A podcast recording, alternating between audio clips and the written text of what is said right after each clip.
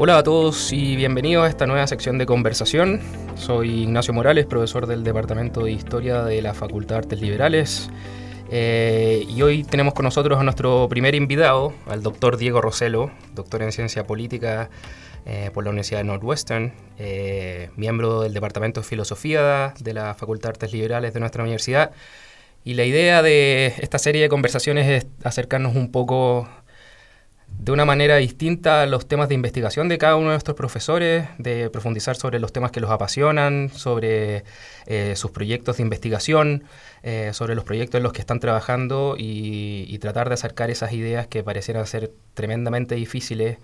eh, a, un montón de personas que les interesaría profundamente conocer e investigar sobre estos temas y que, producto de ciertas circunstancias, eh, de los contenidos universitarios o de los ramos que tienen o, de, los, de las ocupaciones que tienen cotidianamente no, no pueden tener acceso a ellas. Así que eh, creo que será una buena posibilidad para, para, poder plantear ideas interesantes, sobre todo de manos de expertos. Eh, gracias Diego por venir. bienvenido a esta nueva serie de conversaciones y y adelante, eh, ¿de, qué vamos, ¿de qué vamos a hablar hoy día? Gracias Ignacio, es súper importante para los investigadores tener eh, un foro, un espacio para poder eh, sacar las ideas de los papers académicos y difundirlas a un público más amplio.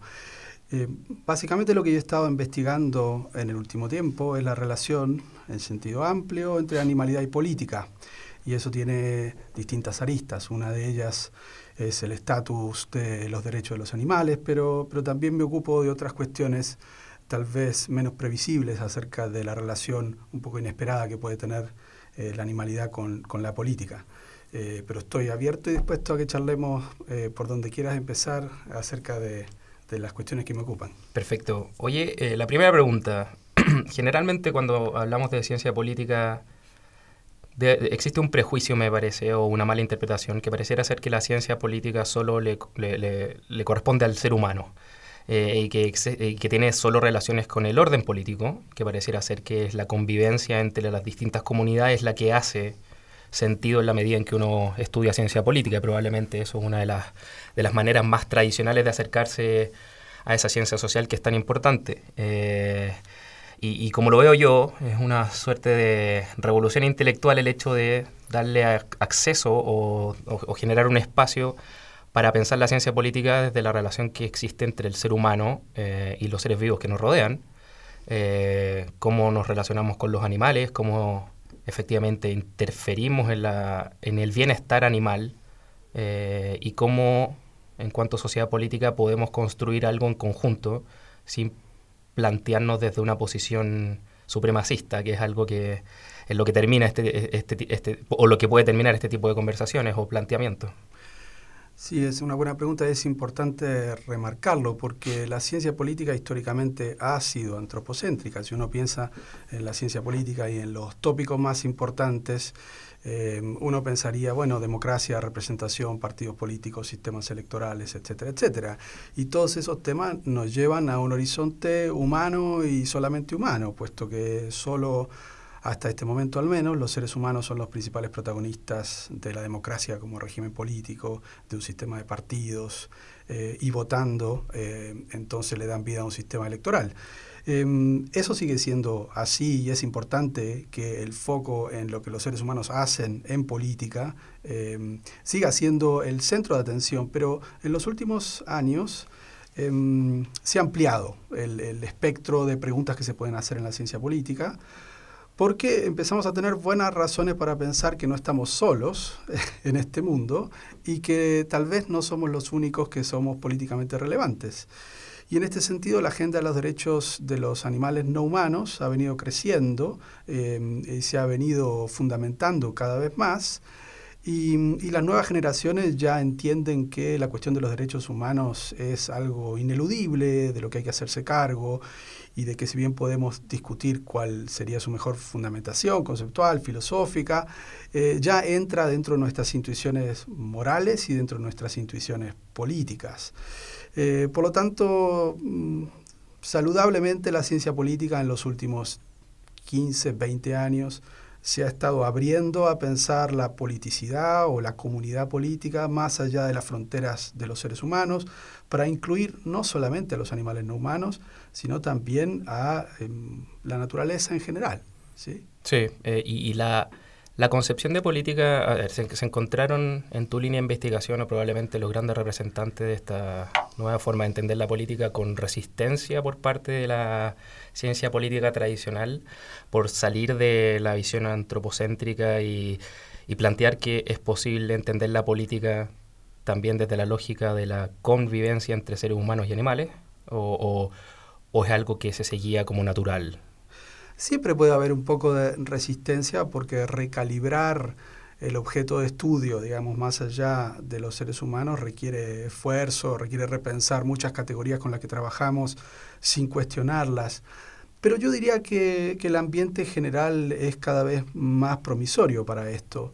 En parte porque los problemas que una agenda abierta a pensar la política más allá del ser humano abre, eh, son urgentes, ¿sí? porque hace tiempo que, ha entrado en el discurso académico esta noción del antropoceno y sería esta nueva época geológica en la cual los seres humanos somos un factor determinante y activo. De modo tal que a partir de la revolución industrial y de nuestra capacidad tecnológica y productiva hemos eh, tenido un impacto en la Tierra a nivel geológico ya que puede ser este, registrado en términos geológicos. Y por lo tanto hemos llegado a una estatura de nuestro poder como civilización que nos fuerza a pensar no solamente en nosotros mismos y en protegernos a nosotros mismos, como ha sido el objetivo de la Agenda de los Derechos Humanos durante mucho tiempo, sino que tenemos que empezar a pensar en términos globales, en términos de la Tierra como un sistema que nos incluye a nosotros, pero que incluye otros seres que no somos nosotros y que tienen un rol importante, destacado este, en este sistema que es la Tierra y del cual formamos parte. Entonces, en los últimos tiempos, eh, la verdad es que a partir de la cuestión del antropoceno, la ciencia política en general y la teoría política en particular, eh, se han abierto a este tema y han sido muy hospitalarias con, con este tema. Y de hecho, en las últimas conferencias en las que he estado, eh, conferencias mainstream de la ciencia política norteamericana, la cantidad de paneles que hay sobre cambio climático, antropoceno y política más allá del humano son cada vez más numerosos. Entonces hay un cambio. Ahora, eh, creo que de ahí se pueden seguir varias líneas o varias preguntas. Eh, una creo que es importante es que si la el enfoque que, es, que está tomando la ciencia política hoy día, desde, desde los intelectuales que llevan adelante estas banderas, tiene que ver con una propuesta de reconocimiento de la vida no humana eh, en cuanto es poseedora de dignidad o en cuanto tiene derechos connaturales. Eh, o la otra vereda puede ser, debemos preocuparnos de ellos porque si es que no lo hacemos, nosotros nos vemos afectados y podría ser eh, individualismo puro, eh, de nuevo desde la visión antropocéntrica, es decir, nosotros si es que no cuidamos el planeta somos los principales afectados, que yo creo que esa es la visión general que existe, eh, o debemos hacerlo porque tenemos un deber con un deber, eh, que es reconocer en el otro dignidad y reconocer además que nosotros somos los principales responsables de las modificaciones climatológicas que han ocurrido muchas veces en la, en, en, en la historia de la, de la vida como la conocemos eh, y, mucho antes de que existiera el ser humano, como, como, como también se ha estudiado. Entonces, eh, ¿cuáles son las líneas que, que, que, identificas tú ahí? Eh, ¿Individualismo o, o, más bien preocupación moral por el otro? Hay un poco de las dos todavía. yo me inclino un poco más por la segunda, pero, pero hay una historia muy sólida de la primera. Y el problema con la historia conceptual, filosófica, sólida de la primera, el individualismo, es que está intrínsecamente relacionada con la justificación de los derechos humanos. Si vamos a la Declaración eh, Universal de los Derechos Humanos de 1948, que es algo así como el documento más importante que surge de la posguerra y que responde de algún modo al horror moral del holocausto, y, armar un orden de posguerra pacífico que pudiese respetar a todas las personas, a todos los seres humanos, más allá de donde nacieran. Si vamos a esa declaración, lo que vamos a encontrar es que eh, los derechos humanos están inmediatamente relacionados con la noción de dignidad humana. Y entonces hay que respetar los derechos humanos porque los seres humanos, en el trato con los seres humanos, em, es necesaria cierta deferencia. ¿sí? Entonces, la falta de respeto, la crueldad, eh, el maltrato, el tráfico, el asesinato, eh, son todas cuestiones que demuestran que el ser humano está siendo tratado sin dignidad. Y la Declaración eh, de los Derechos Humanos del 48 viene justamente a dejar eso bien claro para evitar que algo así como el holocausto pueda volver a ocurrir. El tema es que en los últimos 20 años la noción de dignidad humana ha vuelto como protagonista principal en la justificación filosófica de los derechos humanos y si uno lee esos textos lo que encuentra es que nos intentan convencer de que la dignidad humana reside específicamente, entre otras cosas, pero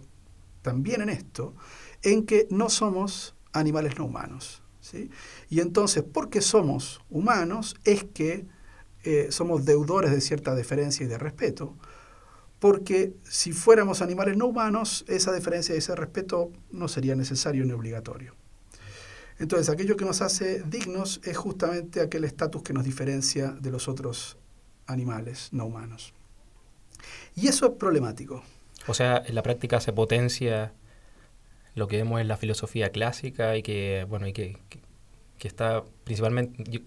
quizás me equivoco, pero en casi todas las corrientes de, de filosofía política, el hecho de que pareciera ser que la animalidad se reconoce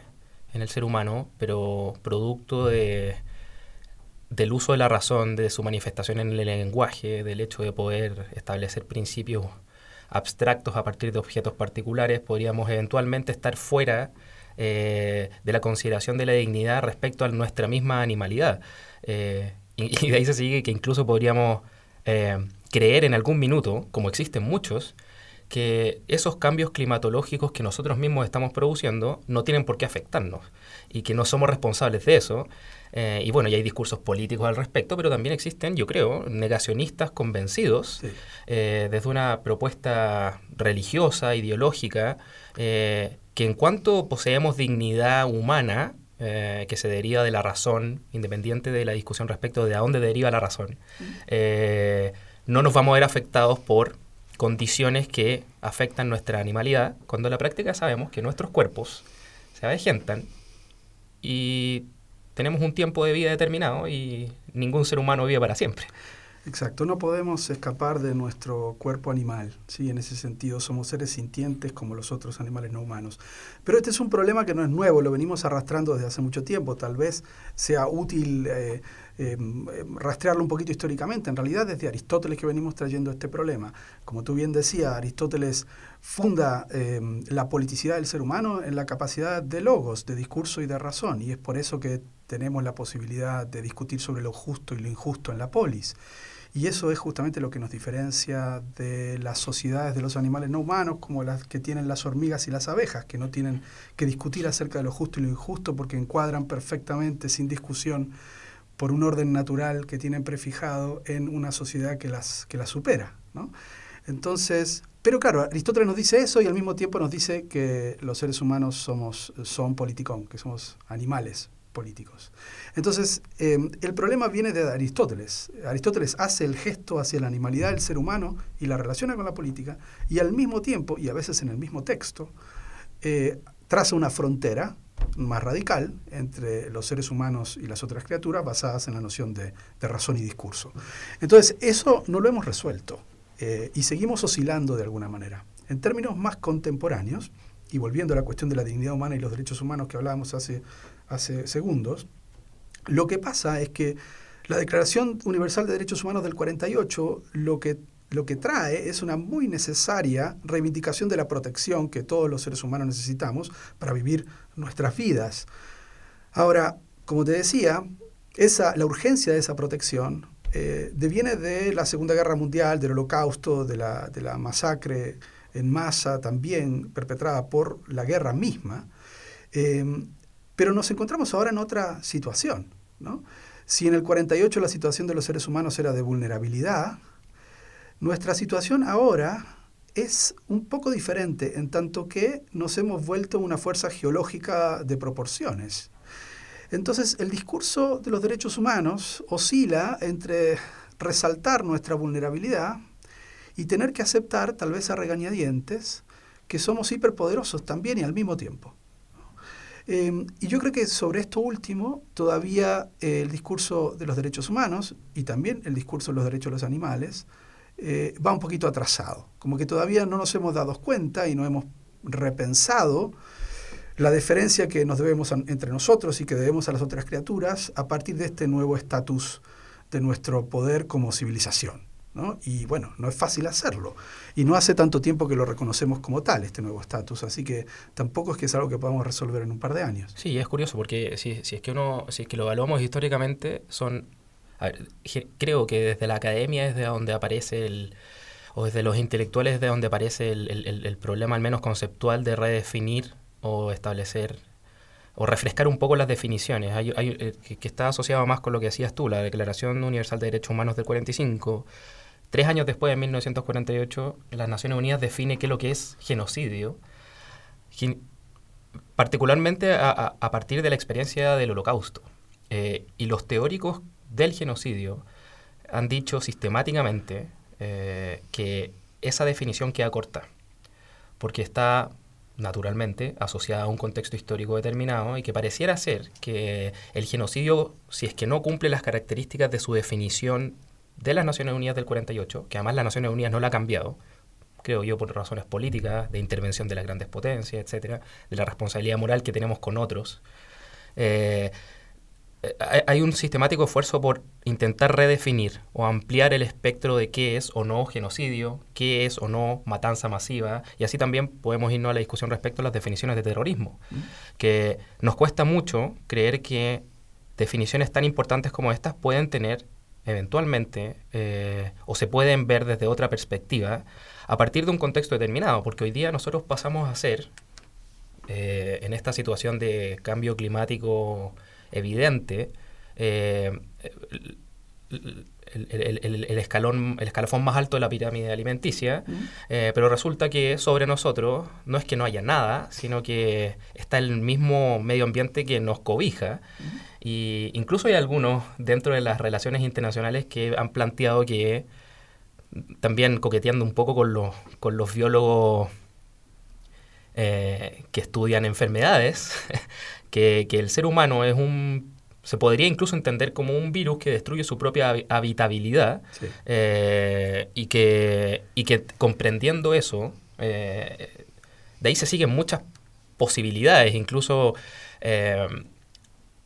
ciertos grados de misantropía total, y, y, se comienzan a radicalizar los discursos hasta tal punto en que hay, hay, un, hay, un, hay un teórico del terrorismo que ha dicho que que, el terrorismo se ha, dividido en, etapas, en eras,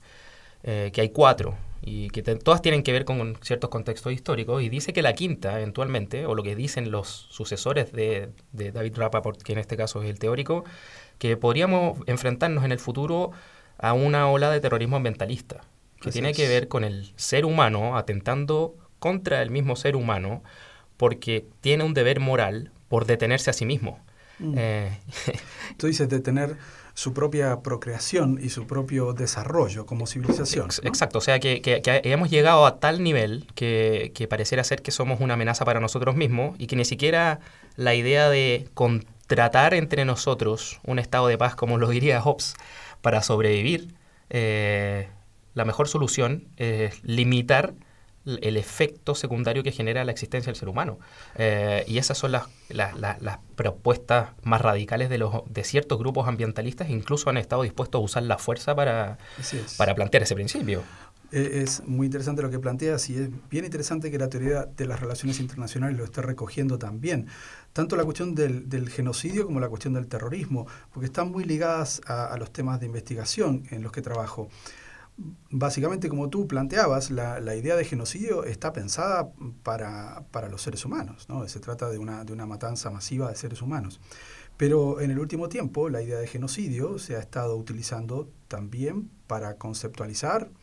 mm, la, la muerte cotidiana de em, animales no humanos que son procesados como comida, como alimento para los seres humanos. Y esto ocurre todos los días de manera cotidiana y el producto de ese genocidio, si aceptamos por un momento llamarlo así, aparece en los supermercados todos los días. Em, entonces, tanto eh, Jacques Derrida como, como otros autores, em, incluso en la literatura, Coetzee, en su, en su libro tan interesante La vida de los animales, empiezan a plantear la idea de que es muy posible que estemos frente a un genocidio, em, esta vez que involucra a los animales no humanos, y que esto haya estado ocurriendo durante mucho tiempo y porque nuestras intuiciones morales y políticas no estaban calibradas para verlo, simplemente no lo hemos percibido, del mismo modo que, no sé, un buen ciudadano de principios del siglo XIX o fines del siglo XVIII no percibía que em, las personas de raza negra no, eran esclavos por naturaleza. Entonces, y esto es, conmueve, porque si uno efectivamente eh, no, no, percibe esto, y esto está ocurriendo, la posibilidad de un genocidio de animales no humanos, eh, hay que actuar rápido y, ya, y hay un deber moral para actuar. Y es en este sentido en que muchos activistas ambientalistas radicales eh, efectúan actos que podemos llamar de terrorismo, entre comillas, para liberar, por ejemplo, cerdos que están encerrados para ser procesados como, como comida. ¿no? entonces, hay muchos casos en Estados Unidos, pero también en otros lugares, en los cuales grupos ambientalistas eh, pasan a la clandestinidad eh, y, activamente empiezan a liberar animales eh, no humanos de sus cautiverios. ¿Por qué? Porque afirman que tienen un deber moral para hacerlo, como lo hubiesen tenido en, la, en los Estados Unidos esclavistas si se hubieran enfrentado frente a la institución injusta, moralmente injusta de la esclavitud. Eh, y todo esto bueno, la fundamentación filosófica de estos movimientos políticos se encuentra en, textos más bien recientes. Uno podría pensar en Peter Singer, en Tom Reagan, eh, década del 70, del 80 del siglo pasado, que básicamente empiezan a plantear con mucha urgencia que no tenemos ninguna razón em, que se sostenga al menos para privilegiar los intereses de los seres humanos por sobre los intereses de los otros seres. La gran pregunta es cómo, cómo hacemos para replantear eh, la comunidad, una, una, comunidad política que no sea necesariamente humana y que, que en la práctica desde, no solo desde el discurso se reconozca que existen deberes morales para con otros seres vivos, sino que además em, salgamos del antropocentrismo y que, que, que, salgamos de esa idea que tú planteas en uno de tus artículos que tiene que ver con, con el, esta supuesta aristocracia de especies, que, plantea que, o que, eventualmente podría determinar que existe el ser humano y que es el ser humano quien determina quién tiene o no dignidad. Sí, yo, yo he venido planteando, y ahora no estoy tan solo, pero cuando lo planteaba estaba un poco más solo, pero he venido planteando que la justificación de los derechos humanos vía dignidad humana era peligrosa justamente porque al mismo tiempo que protegía a los seres humanos dejaba desprotegidos a, los animales no humanos. Eh, y, sigo, sigo, digamos, estando eh, defendiendo esa idea. Em, en el último tiempo han habido algunos desarrollos bien interesantes sobre cómo pensar la comunidad política más allá del ser humano, o más allá del, del antropocentrismo o del excepcionalismo del ser humano. Y uno de los libros que ya se está convirtiendo en clásicos frente a esto es el del 2011, escrito por Wilkin Blika y Sue Donaldson, que se llama Zoopolis. Y la idea detrás de Zoopolis es bien interesante porque básicamente, básicamente Donaldson y Kimblica lo que están proponiendo es que los animales domésticos tienen que tener derechos de ciudadanía, no solamente derechos negativos, como, bueno, eh, la ley Cholito en Chile de algún sentido hace lugar a eso, ¿no? Este, no maltrato, no crueldad, sino que deberían tener algo así como una carta de ciudadanía del mismo modo que eh, la tenemos los seres humanos. Y sus intereses deberían ser tomados en cuenta por la política pública al momento de tomar decisiones, como si fueran ciudadanos eh, también. Otra cosa más polémica, creo yo, aunque esta también era polémica, pero todavía más polémica me parece, es la propuesta que hacen Donaldson y Kimlicka en este libro acerca de que los grupos de animales no humanos salvajes, como lobos, elefantes o lo que fuere, tendrían derechos sobre los territorios que ocupan.